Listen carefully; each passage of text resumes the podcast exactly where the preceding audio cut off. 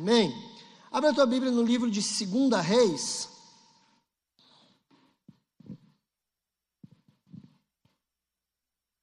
Desculpa, 2 Samuel.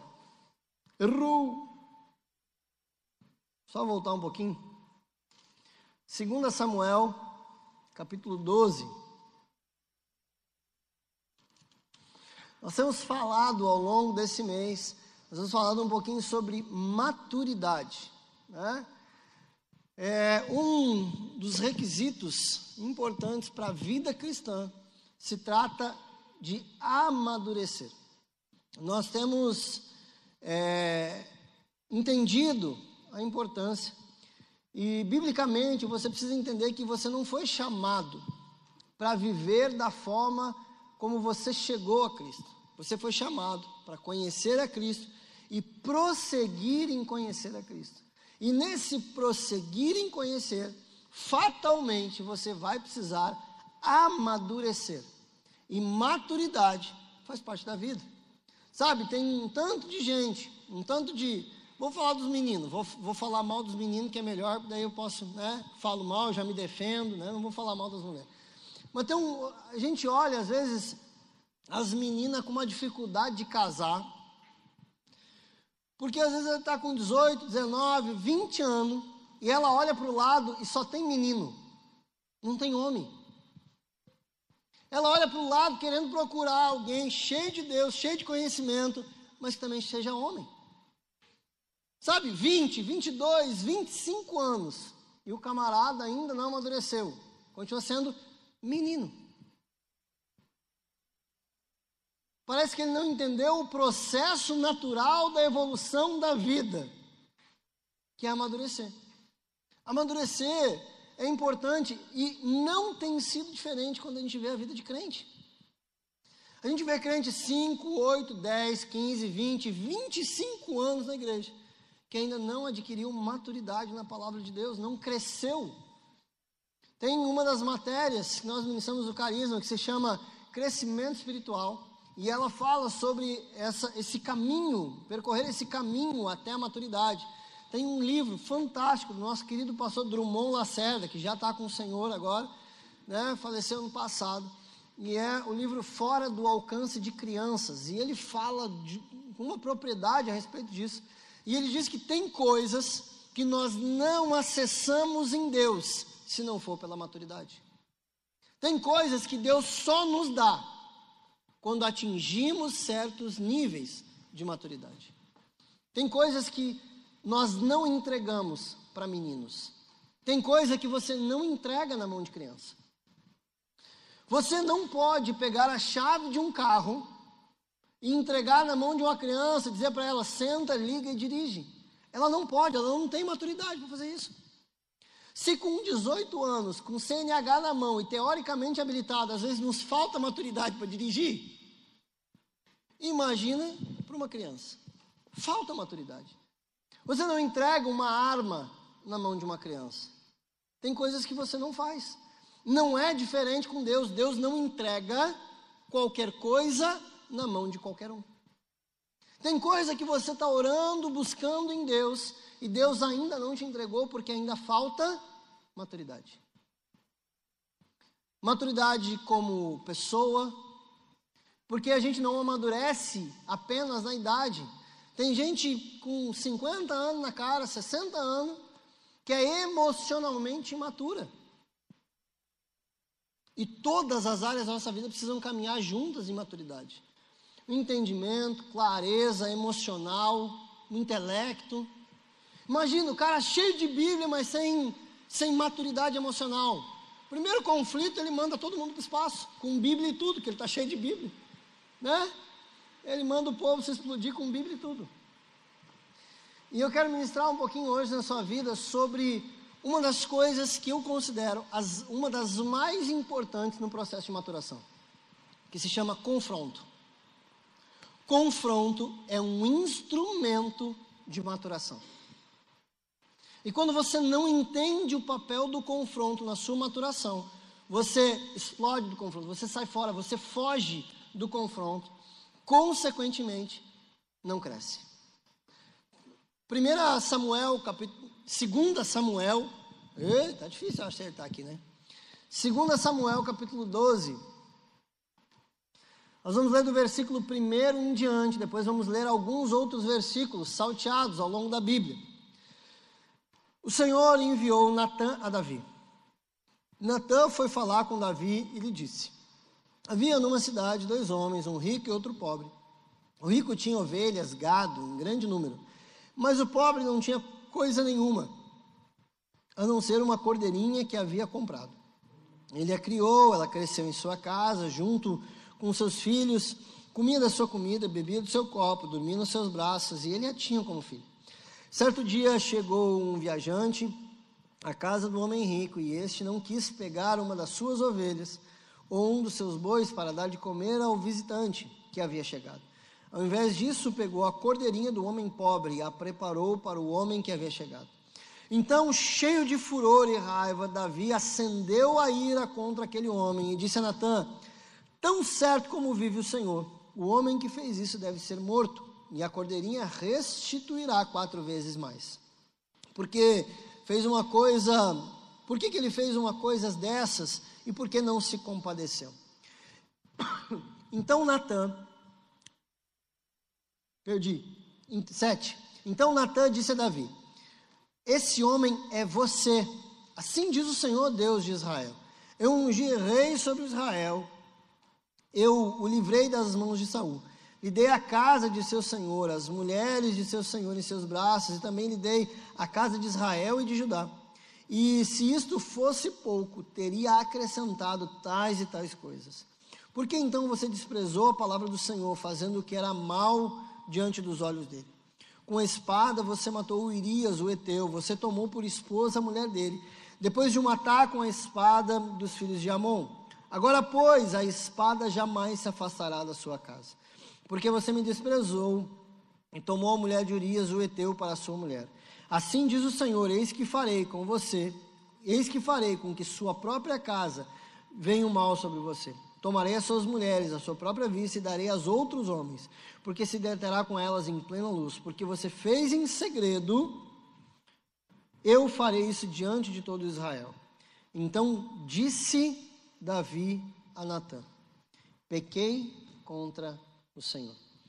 Esse episódio é um episódio que, que segue logo depois de Davi ter cometido adultério com Batseba. Batseba, mulher de Urias, um dos generais, um dos é, grandes dos do exército de Davi. É, Davi, todos os homens na batalha, inclusive o marido de Batseba, Davi enxerga ela do seu palácio, vê ela tomando banho e manda com que tragam ela, possui ela e ela engravida. Davi, com medo então das consequências de tudo que acontece, Davi manda chamar um dos seus generais e diz que Urias deveria ser colocado, posto na frente do campo de batalha, para que a morte dele fosse certa e então Davi se livrasse de todo aquele problema. Davi talvez tivesse o claro entendimento de que tudo que ele estava fazendo não agradava o Senhor. Porque não é segredo em momento nenhum da Bíblia que adultério é pecado e assassinato também. Nenhum momento. A Bíblia não é aquele negócio que está meio subentendido que você tem que interpretar. Os mandamentos são claros. Não cobiçarás a mulher do teu próximo, a casa do teu próximo, o bem do teu próximo. Sim, não, não precisa interpretar isso? Não, é fácil, é só ler. Né? Tem coisa que leu, entendeu. Tem coisa na Bíblia que é difícil de interpretar. Tem passagens que são dificílimas, mas tem outras que são difíceis de fazer. São fáceis de ler, fáceis de interpretar, mas difíceis de fazer. Então, não cobiçarás, não tem segredo nenhum. Aí, o outro mandamento, não matarás. Nossa, né? E para você entender, quando a palavra no hebraico fala matarás, ela significa exatamente o que é, matarás mesmo. Não tem outra coisa. Não matarás é não matarás mesmo. Está tudo certo. Então não tem que fazer uma engenharia, não tem que entender, não tem que interpretar. É só seguir. Então não havia nada escondido, não havia nada que não tivesse claro. Davi era um homem que conhecia Deus e conhecia a Escritura. Davi era um homem que sabia dos princípios de Deus, sabia da sua palavra. Mas nesse momento, eu não sei como é que eu posso é, é, falar, usar a palavra, mas como se desse um apagão. Né? O cara se mete num problema, aí não sendo suficiente aquele problema, aquilo gera uma consequência, ele se mete em outro problema, pior ainda, para resolver aquele problema anterior. Porque a gente quer resolver com a força no nosso braço aquilo que só Deus pode resolver.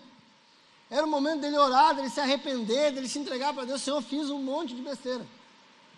Mas ele não faz isso, ele tenta resolver os problemas dele com a própria força, com as suas próprias mãos. E em dado momento, Deus, olha o versículo primeiro, o que, que diz no versículo primeiro? O Senhor enviou Natã.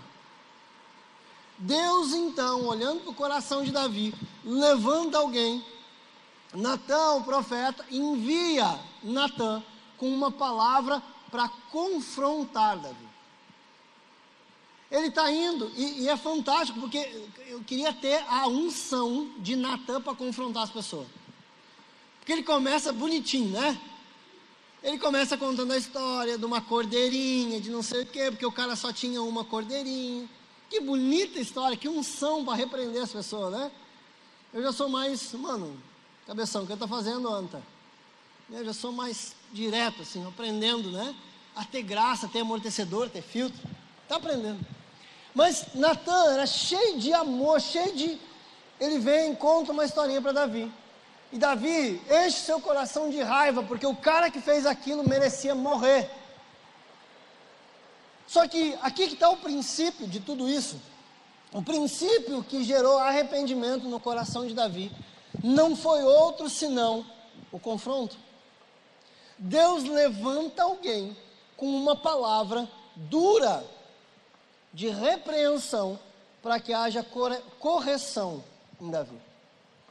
Por muitas vezes, nós achamos ruim, nós amamos vir em um culto avivado, cheio da presença de Deus, cheio de promessa, cheio disso, cheio daquilo.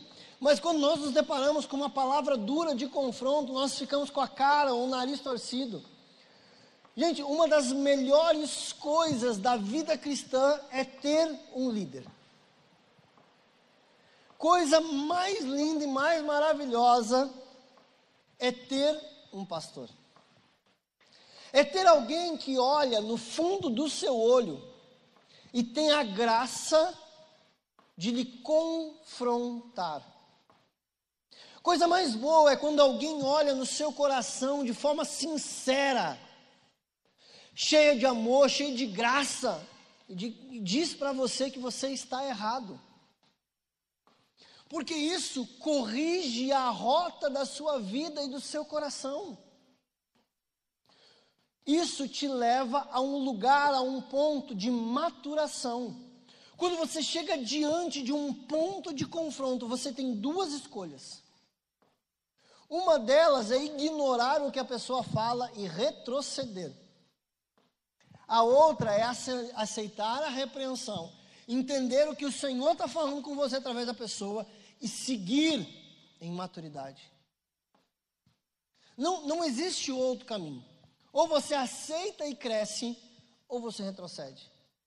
E quando eu digo retrocede, talvez você possa ficar até parado, mas parado é retroceder porque o reino continua avançando, as pessoas continuam avançando e você está ficando.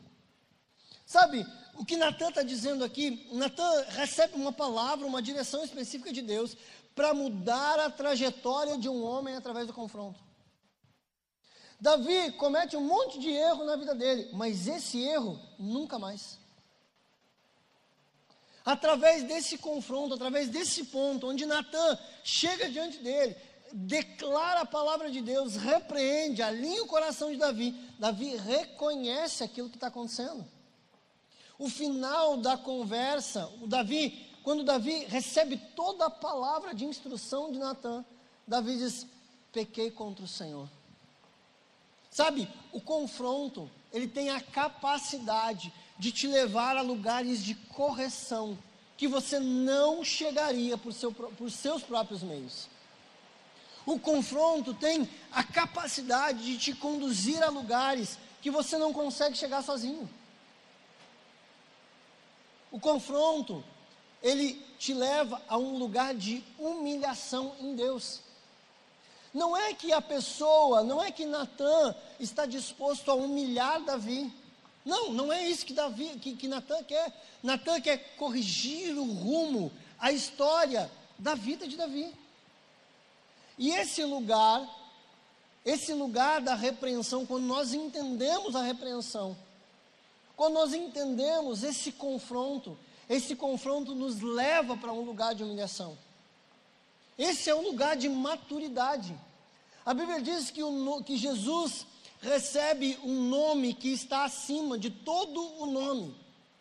Mas ele recebe esse nome que está acima de todo nome, porque ele se humilha de tal maneira a chegar a entregar a sua vida como maldição por cada um de nós. Porque a Bíblia diz: Maldito aquele que for pendurado no madeiro, e Cristo se faz maldição por nós. Ele chega ao ponto, o maior ponto de humilhação. E por esse ponto de humilhação, de obediência, o nome dele é exaltado. A exaltação vem através da humilhação. E o confronto te leva para esse lugar. Quando alguém repreende, quando alguém lhe corrige, quando alguém lhe dá uma direção, o nosso coração é naturalmente inclinado a rejeitar. Sabe por quê? Porque a gente é muito bom. A gente tem. O, o, o, é normal para nós rejeitarmos essa palavra, porque a maioria das coisas que a gente faz, a gente faz de caso muito bem pensado. Eu, eu quase não acredito quando as pessoas digam, dizem que pecam por acidente. Como é que peca por acidente? Normalmente você planeja o seu pecado, você premedita ele, você calcula. É só você olhar para dentro de si mesmo e olhar para as vezes que você fez isso. Não vou nem falar assim, aqueles, quem está acostumado, aqueles mais graves e tal, mas vou falar de fofoca, porque fofoca também é pecado. É a Bíblia diz que não havendo lenha, o fogo se apaga, e não havendo difamador ou fofoqueiro, cessa-se a contenda. Então, fofoca é combustível para contenda. Fofoca é combustível para briga. E ela entra no, no, no, no, no quesito de difamação. Você está falando a respeito da pessoa, coisas que talvez nem sejam verdade, ela não sabe. Mas é como a gente é crente, a gente dá uma modelada no negócio e a gente passa para o outro irmão a fofoca em forma de oração. Né? Sim, irmão, deixa eu compartilhar um negócio contigo aqui que eu fiquei sabendo, mas é só para você orar. Não é para orar, não, cara, é porque é sem vergonha mesmo não aguenta a língua no meio do dente. Não é de boca fechada. Não consegue. Então, você calcula, você monta a história que você ouviu de terceiros, prepara e conta para alguém. Isso não é acidente, não, isso é premeditação. Não tem como pecar por acidente. A vida do crente é uma vida de santidade. Não dá para pecar por acidente. Davi premeditou o que ele fez. Ele olhou ela, ele mandou chamar ela, ele trouxe ela para o quarto, fez o que tinha que fazer. Ele manda chamar o oficial, manda botar o cara na frente da batalha. Cara, se ele não morrer lá, não morre em lugar nenhum mais, né? Bota lá que tá certo. Ele prepara. Nosso pecado é assim, nosso pecado é premeditado. A gente planeja o pecado. Tiago, quando fala sobre a concepção do pecado, Tiago diz que o pecado nasce aqui, pela cobiça do nosso coração, aquilo que o nosso coração deseja. Quando ele fala, ao ser tentado, ninguém diga que foi tentado por Deus, porque Deus não tenta ninguém. Nós somos tentados pela nossa própria cobiça. E o pecado gerando a nossa, a cobiça, trabalhando a nossa mente, desce para o coração e então o pecado é concebido, o pecado dá a luz e a gente comete ele. Ele começa aqui, a gente planeja, está lá a descrição, ele, Tiago, capítulo 1, você vai ver a descrição. Sabe, você consegue entender quando a Bíblia fala sobre renovação de mente, sobre levar os nossos pensamentos cativos a Jesus? Está falando disso, é porque o pecado nasce aqui. A gente começa a premeditar ele, foi assim com Davi. Mas graças a Deus que existem homens e mulheres de Deus que são capazes de nos repreender e nos confrontar. Gente, eu amo demais, demais, essa vida de igreja local por causa disso. Sabe, eu, eu, eu costumo dizer, eu, eu não consigo acreditar, não consigo. Pode ser que um dia Deus mude isso no meu coração, mas eu tenho dificuldade de acreditar num ministério de um pastor ou de um cantor itinerante que não tem uma vida de igreja local, que não tem alguém que responde pela vida dele. Que não tem alguém que vele, que zele pela vida desse cara. Existe um princípio dentro da vida cristã, baseado na confissão, que é o princípio de prestação de contas. O mesmo Tiago vai falar para nós confessarmos os nossos pecados uns aos outros e orarmos uns pelos outros para que sejamos curados. É um princípio de supervisão. É um princípio de eu ter com quem contar para que aquela pessoa confronte e diga que eu estou errado e me ajude a sair daquela situação. Só que a gente quer ser bom demais sozinho. E a gente não foi chamado para andar sozinho, a gente não foi criado para andar sozinho, a gente foi mandado, criado para andar em comunhão. A igreja é isso. A igreja é complicado demais, irmão, porque tem só o que não presta. Prova disso é eu que estou pregando para vocês. Não tem. É ex tudo que é coisa. Ex-mentiroso, ex-ladrão, ex-fofoqueiro, ex não sei o que, ex não sei o que. Cara, tem tudo para dar errado. Igreja tem tudo para dar errado. Dá certo porque tem a ação do Espírito Santo. Se tem a ação do Espírito Santo, o Espírito Santo nos faz congregar. E no congregar nós temos comunhão um com o outro e participamos de um corpo. E nesse corpo nós vamos nos ajustando e encontrando aqueles que são os capazes de nos levar a lugares maiores. Sabe, ontem, ontem mesmo eu ainda estava no, no, no meu discipulado com o pastor.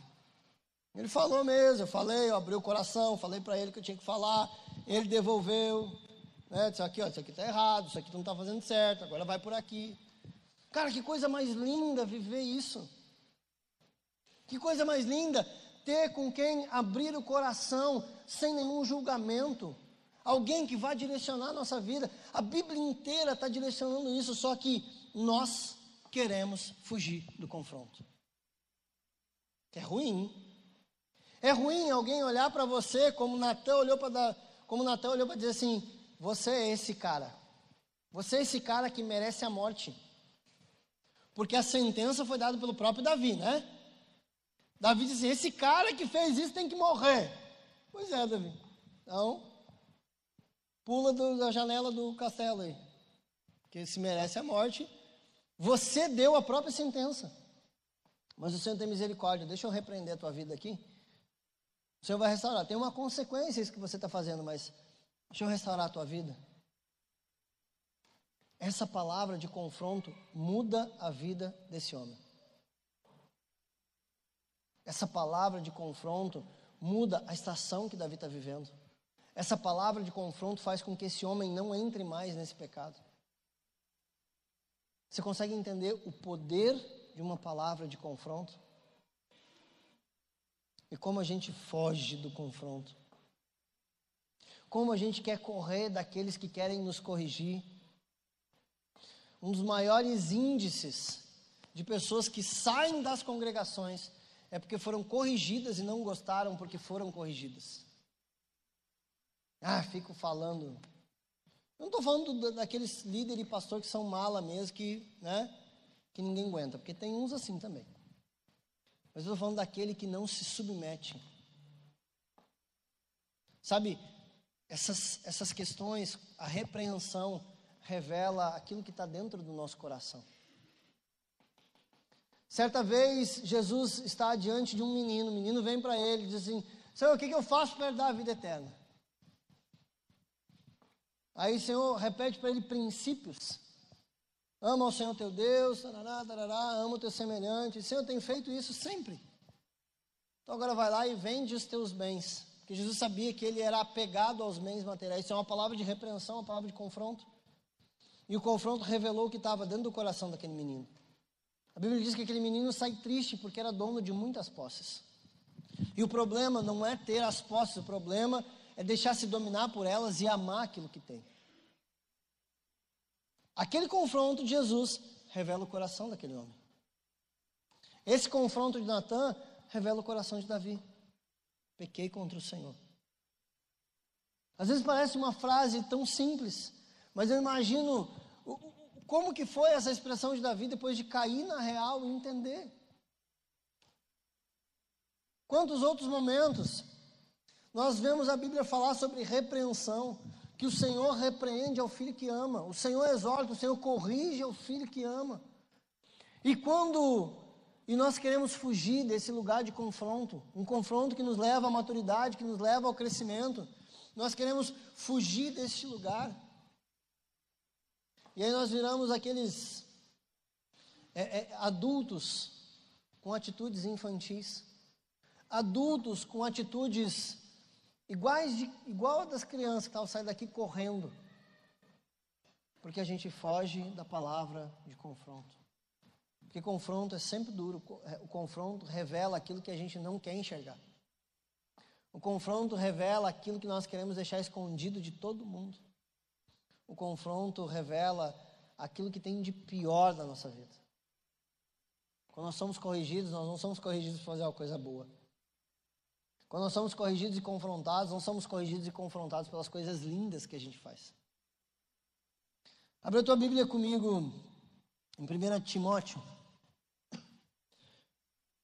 Eu quero ler alguns versículos para você entender isso antes de nós orarmos. 1 Timóteo, 2 Timóteo, nossa, eu estou com um negócio de primeiro e segundo aqui, rapaz. 2 Timóteo. 2 Timóteo, a carta de Paulo instruindo Timóteo ao ministério. Capítulo 4, verso 2, a segunda parte do versículo, quando Timóteo, quando Paulo está instruindo Timóteo, ele dá uma instrução para o jovem Timóteo no ministério. Depois que ele diz que para pregar a palavra, ele diz assim: corrige, repreenda e exorta. Faz parte do processo e da vida ministerial. Corrigir, repreender e exortar. É uma instrução de Paulo ao jovem Timóteo, iniciando o seu ministério. Assim, cara, eu tenho que te ensinar algumas coisas. Eu preciso dizer que você precisa fazer algumas coisas. E você não pode fugir deste lugar o lugar de correção. Você precisa corrigir as pessoas. Deus conta com você para corrigir as pessoas. Isso não vale só para líder e pastor, não. A gente tem muita, nós temos muita gente ao nosso redor que precisa da nossa palavra de correção. Só que a gente se coloca também num lugar cômodo, não tem nada a ver comigo, né? O que, que eu tenho a ver com isso? Que se vire, que se exploda. Só que é uma instrução ministerial, até saiu dali já. É uma instrução ministerial para Timóteo. Repreende, corrige e exorta é para a sua vida. Você, 1 Tessalonicenses, capítulo 2, verso 5, na carta aos Tessalonicenses, ele está dando diversas instruções ministeriais. E ele, é, é, é, e Paulo, ele, ele, ele coloca algumas questões, que ele está dizendo assim, olha, nós fizemos assim enquanto estávamos com vocês. No versículo 5, 1 Tessalonicenses, capítulo 2, verso 5, ele diz assim, a verdade é que nunca usamos com vocês linguagem de bajulação. Nunca usamos com você linguagem de bajulação. A gente nunca. O que, olha só, você precisa separar o que, que é elogio de bajulação. Elogio é lindo, elogiar um trabalho bem feito, que as pessoas estão fazendo certo. É lindo, é necessário que as pessoas saibam. A gente precisa saber elogiar as pessoas. Cara, que trabalho lindo. Nossa, como ficou bom. Nossa, isso. É lindo. Isso é verdadeiro. Bajulação é um elogio baseado em mentira. Com intenção de benefício próprio. A gente vê muito disso nos, nos perto dos, dos, momentos de audição, né? No louvor, né? Perto dos momentos de audição, a gente tem um processo de audição para quem vai entrar no louvor. a galera começa a cantar perto da, da, da parte da Dani. Ela está lá comendo um cachorro quente, a pessoa assim. Ou ela desce altar assim, nossa, como foi lindo o louvor hoje, a tua voz. Cara, ela está tentando conquistar um lugar através de um elogio. Isso é bajulação. Elogio é verdadeiro. Precisa ser feito. Paulo está dizendo assim, cara, eu nunca fiz isso com vocês, e toda vez que eu elogiei, se eu elogiei, foi verdadeiro. Como sabeis, nem de intuitos gananciosos. Tudo que eu falei para vocês era verdadeiro. Deus disso é testemunho. Ele está dizendo que todas as vezes que foi necessário elogiar ou confrontar, nunca foi com segundas intenções, a não ser para de fato repreender e corrigir o coração das pessoas. É necessário a correção, é necessário que você entenda o que Deus está fazendo através da correção. Talvez você venha para a igreja e receba palavras que são duras. Certa vez eu desci do altar extremamente frustrado. Eu preguei, cara, preparei um sermão lindo e tal, e me esforcei, e gritei, e preguei, e me empolguei. E, cara, ninguém dava um glória a Deus que nem vocês estão agora. Bem assim. Alguns com aquela cara de coruja. Eu, eu desci do altar frustrado. Eu disse, nossa, será que eu falei besteira? Será que eu não. Aí o Senhor trabalhou meu coração, porque veio uma irmã naquele canto ela falou assim para mim: assim, Nossa, pastor, não deu nem para dar glória a Deus hoje. Eu disse: Por quê? Porque foi uma repreensão dura de se ouvir. Deus fala assim, mas foi de Deus. Ou oh, aquele o soou no meu ouvido assim: glória a Deus, o Senhor mudou a minha vida. Tem palavras que são duras. Tem palavras que precisam alinhar nossa vida e nos colocar diante de realidades pesadas da palavra de Deus. Nem tudo é flores. A gente deixa, vai ficar tudo lindo quando a gente chegar no céu. Quando a gente chegar no céu vai ser tudo lindo, mas até lá a gente vai ter que apanhar um pouco. Para poder chegar lá. Lá sim, mano. Nossa, lá, lá todo, toda lágrima vai ser enxugada, toda dor vai passar. Lá vai ser lindo. Aqui não vai. Aqui vai ser duro mesmo. A vida é dura. Sabe, se você quer chegar a um lugar de maturidade, você precisa quebrantar o seu coração à repreensão. Tem gente que chega na igreja com a vida toda atravessada, tudo errado. E a gente começa a trabalhar, trabalhar, trabalhar na vida dela. Começa, cara, é tão lindo quando você começa a ver a vida da pessoa sendo transformada, mudada, e ela começa a voar em Deus, porque ela está se submetendo à correção. É lindo você ver esse processo. Às vezes são correções duras. Às vezes são coisas que a gente não percebe que acompanham a nossa vida de anos. Às vezes nós aprendemos errado ao longo da vida e replicamos errado. E chega alguém que expõe a palavra de Deus para falar assim, cara, não é assim. Está errado, mano. Você precisa corrigir a vida por aqui, você precisa alinhar por ali. E aí você entra naquelas duas nas duas decisões que você precisa tomar quando chega diante da repreensão. Ignorar a repreensão e retroceder, ou se submeter à correção e amadurecer. Porque aquela palavra vai ficar gravada no seu coração. Vai ficar gravada. Vai subindo a galera do louvor aqui para nós ministrar, que eu quero terminar essa, quero terminar essa palavra falando de um, de um testemunho de um dia que o Senhor me repreendeu, o Senhor me repreendeu duramente. Eu vou contar dois, que a Patrícia não está aí, então vai dar tempo de eu contar dois, né? Uma hora dessa ela aparece. Deve estar lá em cima cuidando das crianças lá também. Patrícia linda e maravilhosa, minha esposa, para quem não conhece, aquela que estava tocando violão aqui, pastora mais linda dessa igreja, né? É, além de fazer, né, de ministrar, ministrar na terça-feira, pastora das artes, é, ela que, que monta o Start Kids, ela que cuida, né? E ela ainda é minha esposa, mano. Ela ainda cuida de mim e de três filhos, né? É, não é fácil para a vida dela. Mas certa vez, olha aí, ó. Vamos, vamos aplaudir ela. Aí! Linda! Te amo. Alguns anos atrás, o Senhor me repreendeu duramente, através de uma grande amiga minha. Eu tinha vindo embora de um lugar onde nós moramos, nós moramos fora há alguns anos.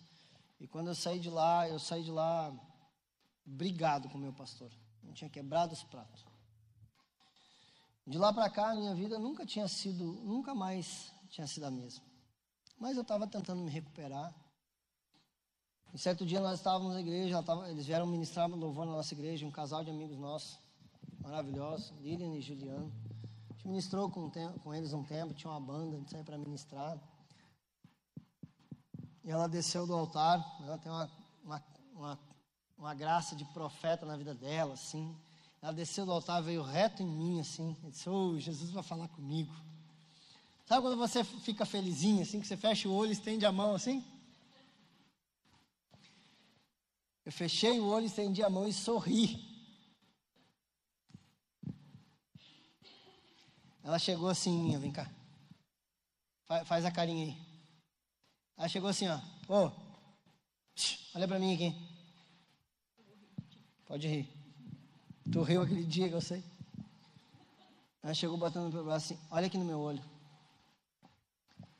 Tudo que tem aí dentro está podre. Eu disse, assim, como assim? Ao invés de florescer e abençoar o lugar que tu toca, está morrendo enquanto tu não corrigir a tua vida. E não corrigir essa mágoa que está no teu coração, não liberar perdão. Vai ser assim.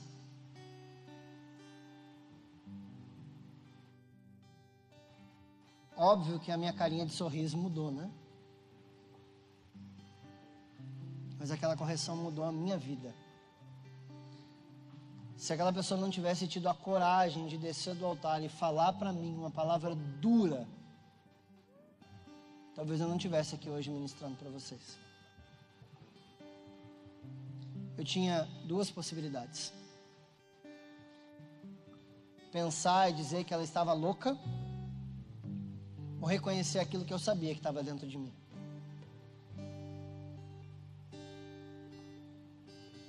Naquele momento eu me joguei no chão, comecei a chorar demais. Eu disse, Senhor, me leva de volta para Curitiba. Eu estava em São Leopoldo, morando em São Leopoldo naquele tempo. Não, estava morando em Sapucaia, congregando em São Leopoldo.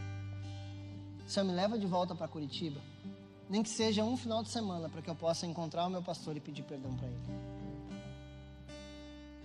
Preciso corrigir a minha vida com ele.